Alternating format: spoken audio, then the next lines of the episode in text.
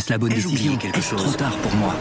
Prenez vos décisions d'investissement avec le soutien de Clarity AI. Gérez votre portefeuille tout en lui assurant une croissance durable grâce à l'association d'une IA puissante et d'une grande expérience de l'industrie. Notre technologie augmente l'efficacité des processus réglementaires, y compris ceux liés à l'article 29 de la loi énergie-climat. Réduisez les risques et atteignez vos objectifs de durabilité en vous basant sur des faits vérifiés et des méthodologies transparentes. Clarity AI, la technologie au service des décisions humaines. Rendez-vous sur clarity.ai et passez à l'action dès aujourd'hui.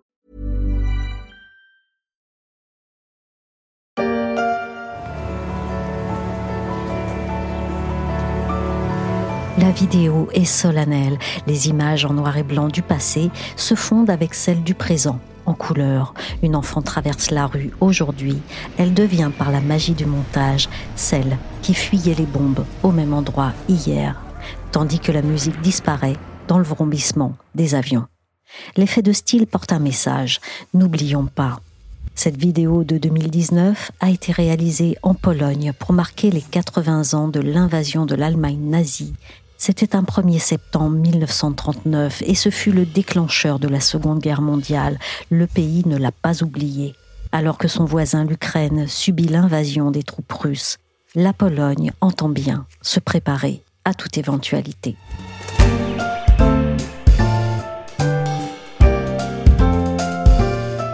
Je suis Michel Varnet, vous écoutez La Story, le podcast d'actualité des échos, et pour cette dernière série de l'été, on revient sur les pays qui font la course en tête dans le mouvement mondial d'armement et de réarmement.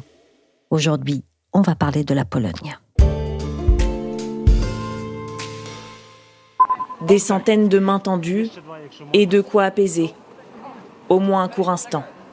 La gare de Przemyśl est devenu en quelques heures le symbole de la solidarité polonaise face à l'exode ukrainien. Les dons affluent de tout le pays, des vêtements, des vivres, de l'eau, du jus. J'ai de la place pour trois personnes chez moi. Et des foyers qui ouvrent leurs portes. Pour la Pologne, l'invasion de l'Ukraine le 24 février 2022 par la Russie a marqué un réveil brutal. Elle a rouvert les cicatrices de l'ancienne République populaire, rattachée à un bloc soviétique dont elle s'est détournée après la chute du mur pour rejoindre l'OTAN en 1999, puis l'Union européenne en 2004. Sous les yeux du monde, le pays gère avec une formidable énergie l'afflux de populations fuyant la guerre. Il répond aussi fermement en déployant 10 000 soldats à la frontière biélorusse le vassal de Poutine pourrait, dans le but de déstabiliser la Pologne, infiltrer massivement des clandestins ou même des mercenaires de Wagner qui sont stationnés sur son sol. Bref, le flanc est de la Pologne, pays clé d'une alliance atlantique honnie par Moscou, clignote en rouge écarlate. C'est pourquoi elle a décidé que son armée devait changer d'échelle. Oui, c'est vraiment euh, l'expression qu'on peut utiliser, changer d'échelle. Aujourd'hui, euh, l'armée polonaise emploie 125 000 euh, personnes et le gouvernement veut passer à 300 000 soldats en 2035, donc en un peu plus de 10 ans, plus que doubler de taille. Vincent Collen est journaliste au service international des échos. S'ils parviennent à cet objectif, les Polonais auraient alors la troisième armée de l'OTAN en effectif, derrière les États-Unis et la Turquie. Pour arriver à cet objectif qui est vraiment très ambitieux, les centres de recrutement sont très actifs. Il y en a 86 répartis sur euh, tout le territoire de la Pologne.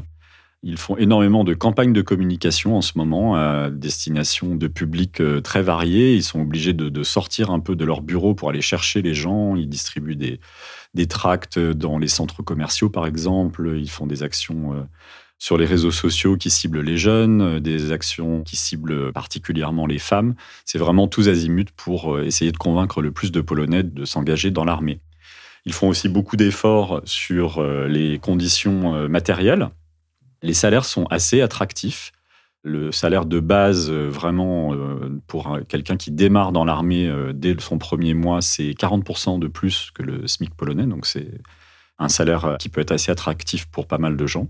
Il propose un 13e mois, il y a des bonus pour euh, quand on a des enfants, des aides au logement et même des exonérations d'impôts pour les jeunes de moins de 26 ans. Comment la population répond à ça? Vous avez vu des gens recrutés ou euh, qui aspiraient à être recrutés? Oui, moi je suis allé dans un centre de recrutement à Varsovie et j'ai vu effectivement euh, plusieurs jeunes hommes qui venaient se renseigner. Certains avaient l'air très motivés. Ce centre de recrutement apparemment était assez actif. Ça ne veut pas dire évidemment que euh, c'est pareil partout. Euh, et puis, euh, il y a aussi des départs, parce que la Pologne est un pays vieillissant, comme tous les pays d'Europe, et même plus que certains autres pays d'Europe. Donc, il faut aussi compenser les départs en retraite, ce qui fait que même en étant très actif dans le recrutement, c'est pas évident d'arriver à l'objectif qui a été fixé. Défendre leur pays, c'est la principale motivation de ces volontaires. Ils sont initiés à la vie de soldats en 28 jours. Ce mois de formation est payé 4500 zloty, soit 1000 euros. Une paye non négligeable qui peut se renouveler pour 11 mois s'ils choisissent de s'engager. Le service militaire volontaire, c'est une aventure intéressante. Et c'est surtout ce qui m'a guidé dans ma décision. Ce service militaire permet que cette flamme patriotique que j'ai en moi ne s'éteigne pas, mais s'embrase. On vient d'entendre dans ce reportage d'Arte l'importance des facteurs financiers et patriotiques pour recruter dans le contexte de la guerre en Ukraine voisine. Est-ce que c'est un double levier efficace actuellement pour attirer les volontaires? Oui, alors il joue aussi beaucoup sur la fibre patriotique. Alors ça, c'est difficile de savoir euh, ce qui joue le plus. Est-ce que c'est les conditions financières? Est-ce que c'est la fibre patriotique, euh, la menace russe qui est perçue de façon beaucoup plus concrète qu'en Europe de l'Ouest, bien sûr? Mais en tout cas, dans les campagnes de communication, c'est aussi axé là-dessus. C'est euh, défendez votre pays, défendez votre patrie pour qu'on soit en sécurité. Ces objectifs de recrutement, est-ce qu'ils sont atteignables? Beaucoup d'experts en doutent et l'armée, les responsables de l'armée que j'ai vus euh, sur place à, Varsovie le reconnaissent eux-mêmes. C'est un vrai défi d'arriver à, cet objectif, plus que doubler la taille de l'armée en aussi peu de temps. C'est d'autant plus difficile que la population polonaise, je le disais à l'instant, est vieillissante plus que beaucoup d'autres pays d'Europe, plus que la France par exemple. Euh, la population recule depuis de nombreuses années. Le déficit est partiellement compensé par euh, l'immigration ukrainienne. Il y avait déjà 1,5 million d'Ukrainiens qui étaient en Pologne avant la guerre, et depuis la guerre, on a eu 1 million d'Ukrainiens de plus, mais évidemment, ces personnes-là ne peuvent pas travailler dans l'armée polonaise. L'autre euh, problème pour les recruteurs de l'armée, c'est que le taux de chômage est extrêmement faible en Pologne. Il est à un niveau historiquement bas, malgré l'afflux de tous ces réfugiés euh, ukrainiens. Et du coup, c'est d'autant plus difficile d'attirer des jeunes euh, dans l'armée parce qu'on trouve très facilement des emplois dans d'autres secteurs.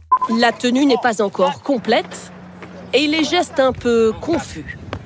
C'est seulement leur troisième jour de service militaire volontaire. En majorité, ce sont des femmes. Justine, 35 ans. Natalia, 27 ans. Monica, 42 ans. Alors, on l'entend cette fois sur TF1, la motivation et le patriotisme, c'est bien, mais les recrues sont novices militairement.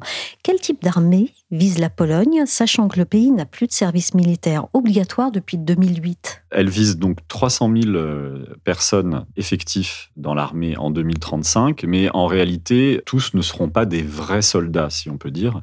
Notamment, il compte constituer une sorte de réserve de 50 000 personnes ce sont des personnes qui seront entraînées euh, deux semaines par an et euh, ça s'appelle la force de défense territoriale. Et ces personnes donc, ne seront pas dans l'armée régulière à temps plein. Et ils ont vocation à prendre le maquis en cas d'invasion du territoire, si le, territoire polonais est envahi. Cette force de défense territoriale de 50 000 personnes à terme prendra le maquis pour défendre le pays si cela arrivait. Mais donc, sur les 300 000, tout le monde ne sera pas un soldat à plein temps. Les impressions de M. Noël, notre ambassadeur à Varsovie, sont les plus sûrs commentaires des images de cette guerre. Les causes de la défaite de la Pologne, exprime-t-il, sont avant tout dans la supériorité écrasante du matériel allemand. On vient de faire un retour avec cette archive de l'INA sur l'invasion par l'Allemagne de la Pologne le 1er septembre 1939 et sur les raisons de sa défaite. Aujourd'hui, la même question se pose. Qu'en est-il du matériel et des armes disponibles en Pologne? C'est l'autre volet de la politique de défense polonaise et c'est un volet très important. Plus de la moitié des dépenses militaires en ce moment vont à des commandes de matériel, euh, d'armement. C'est un, un, taux record au sein de l'OTAN, donc il y a vraiment des commandes massives. Comme beaucoup d'autres pays occidentaux au sein de l'OTAN, la Pologne a sous-investi pendant des décennies depuis la fin de, la guerre froide, et c'est un pays qui euh, disposait jusqu'à présent d'équipements euh, vieillissants, beaucoup de conceptions soviétiques qui dataient même d'avant la fin de la guerre froide. Et donc, dans cet effort, il y a aussi un mouvement de remplacement de matériel vieillissant. À qui la Pologne achète-t-elle des armes? Traditionnellement, le premier fournisseur, c'est bien sûr les États-Unis. Hein. c'est euh, l'allié euh, militaire euh, évident de la Pologne. il y a une relation militaire et diplomatique très proche entre les deux pays, donc les États-Unis sont le premier fournisseur d'armes de très loin. Néanmoins, depuis l'année dernière notamment, on a assisté à une diversification, un effort de diversification de la part du gouvernement polonais. Ils ont passé des commandes, par exemple, pour des frégates euh, britanniques, pour des hélicoptères italiens, pour des chars allemands, les fameux Léopard 2 qui ont fait parler d'eux beaucoup euh, en début d'année. Et euh, surtout, ils ont passé de très gros contrats avec la Corée. Ça, c'est nouveau. C'était pas un fournisseur traditionnel de la Pologne auparavant. Des grosses commandes, notamment de chars et d'obusiers. Il y a une volonté de diversification et cette diversification, elle répond aussi à l'urgence, c'est-à-dire qu'une partie de ces matériels, la Pologne en a besoin tout de suite, et donc euh, il, euh, euh, chez ceux qui sont capables de leur livrer les équipements le plus vite possible. Et c'est le cas de la Corée en particulier, pour ses chars et ses obusiers. La batterie, en avant, suivez-moi. Cet officier polonais entraîne ses hommes à apprivoiser ces puissants canons flambant neufs. Direction 1, chargez un obus. Ils sont fabriqués en Corée du Sud. TF1 en parle dans cette vidéo. La Pologne a commandé un millier de chars d'assaut auprès de la Corée du Sud parce que sa production est plus rapide. C'est d'ailleurs un pays sur lequel on va revenir cette semaine dans le cadre de cette série sur la course à l'armement. Mais pour répondre à ses ambitions militaires, la Pologne n'envisage-t-elle pas de faire évoluer sa propre industrie de l'armement? Oui, de fait. Alors, ce qu'il faut savoir, c'est que l'industrie euh, d'armement polonaise, euh, traditionnellement, elle n'est pas puissante. Elle n'a absolument rien à voir avec celle d'autres euh, grands pays de l'OTAN, comme évidemment les États-Unis, mais la France, le Royaume-Uni et l'Allemagne, c'est beaucoup, beaucoup plus petit. Néanmoins, elle veut la développer et elle veut produire de plus en plus localement. alors, ça passe par des commandes à des entreprises locales, et ça passe surtout par la création de co-entreprises avec euh, certains fournisseurs, et notamment, on y revient encore, la Corée. Dans le cadre du contrat d'achat avec la Corée, il est prévu qu'on crée une co-entreprise coréo-polonaise et qu'on produise à terme une nouvelle génération de chars spécifiquement euh, designés pour la Pologne sur le territoire polonais. Géopolitiquement parlant, la Pologne est-elle en train de changer de stature et de place au sein même de l'Europe? Oui, de fait, ce qui est assez fascinant, c'est qu'on voit que la Pologne est en train de devenir un poids lourd de l'OTAN à une vitesse vraiment très rapide. Il y avait déjà une montée en puissance ces dernières années, notamment depuis euh, l'annexion de la Crimée par la Russie. Mais depuis euh, l'invasion de l'Ukraine l'année dernière, il y a une accélération euh, très très forte. Et la Pologne est en train de devenir un grand pays militaire de l'OTAN. Quelques chiffres le montrent. On a parlé déjà des 300 000 hommes qui sont visés euh, en 2035. La Pologne va consacrer 4% de son PIB aux dépenses militaires. C'est le taux le plus élevé de tout euh, l'OTAN, donc en valeur relative, pas en valeur absolue bien sûr, parce que euh, l'économie polonaise est plus petite que l'économie française ou allemande. Mais en relatif, sa richesse nationale, 4% du PIB, c'est un, record au sein de l'OTAN. C'est plus que les États-Unis, c'est plus que euh, la Grèce, qui était jusqu'à présent les pays qui consacraient le plus de dépenses à leur armée. Avec 300 000 hommes, la Pologne serait à la troisième place au sein de l'OTAN, derrière les États-Unis et la Turquie. Nul ne sait aujourd'hui si Vladimir Poutine oserait s'attaquer à la Pologne. En attendant, c'est par cette frontière stratégique Ukraine-Pologne que 20 pays occidentaux livrent à Kiev des tonnes d'armes et d'assistance militaire dans la plus grande discrétion. Arte, on l'entend, est revenu dès le début de l'invasion de la Russie en Ukraine sur les craintes et la situation géographique particulière de la Pologne. Alors si c'est un sentiment partagé en Pologne, est-ce que le programme de recrutement militaire et celui de réarmement fait consensus auprès des politiques et de la population. Oui, c'est ça qui est assez frappant, c'est qu'il y a vraiment un très large consensus euh, en Pologne. L'opposition a annoncé euh, officiellement qu'elle ne remettrait pas en question la politique qui a été suivie par le gouvernement actuel si elle gagnait les élections à l'automne. En revanche, il y a des critiques au sein de l'opposition sur le manque de transparence de certains contrats d'armement. Ça, c'est une critique qui est assez forte. En revanche, sur l'orientation générale et sur euh, les sommes d'argent qu'on dépense et les types d'armement qu'on commande, il semble qu'il y ait vraiment un très large consensus dans toute la classe politique euh, de la Pologne. On sent que le pays et l'opinion publique est vraiment mobilisés derrière cet effort. L'invasion de l'Ukraine, ça a été un électrochoc ou bien la goutte d'eau qui a fait déborder le vase? Oui, ça a été un électrochoc. L'effort de réarmement a démarré avant, dès 2014, lorsque euh, la Russie a annexé la Crimée. Ça a été une première alerte qui a été euh, prise très au sérieux en Pologne et beaucoup plus que dans d'autres pays européens. Donc il y a déjà eu un mouvement qui a commencé à, cette date-là mais on voit très bien l'accélération depuis l'année dernière, notamment dans les commandes euh, d'armes euh, c'est depuis l'année dernière que ça a vraiment euh, explosé. Comme l'Ukraine, sa position au cœur de l'Europe et sa géographie font de la Pologne une terre particulièrement exposée aux invasions, notamment celles venant de la Russie, si bien que la Pologne a disparu à deux reprises de la carte européenne.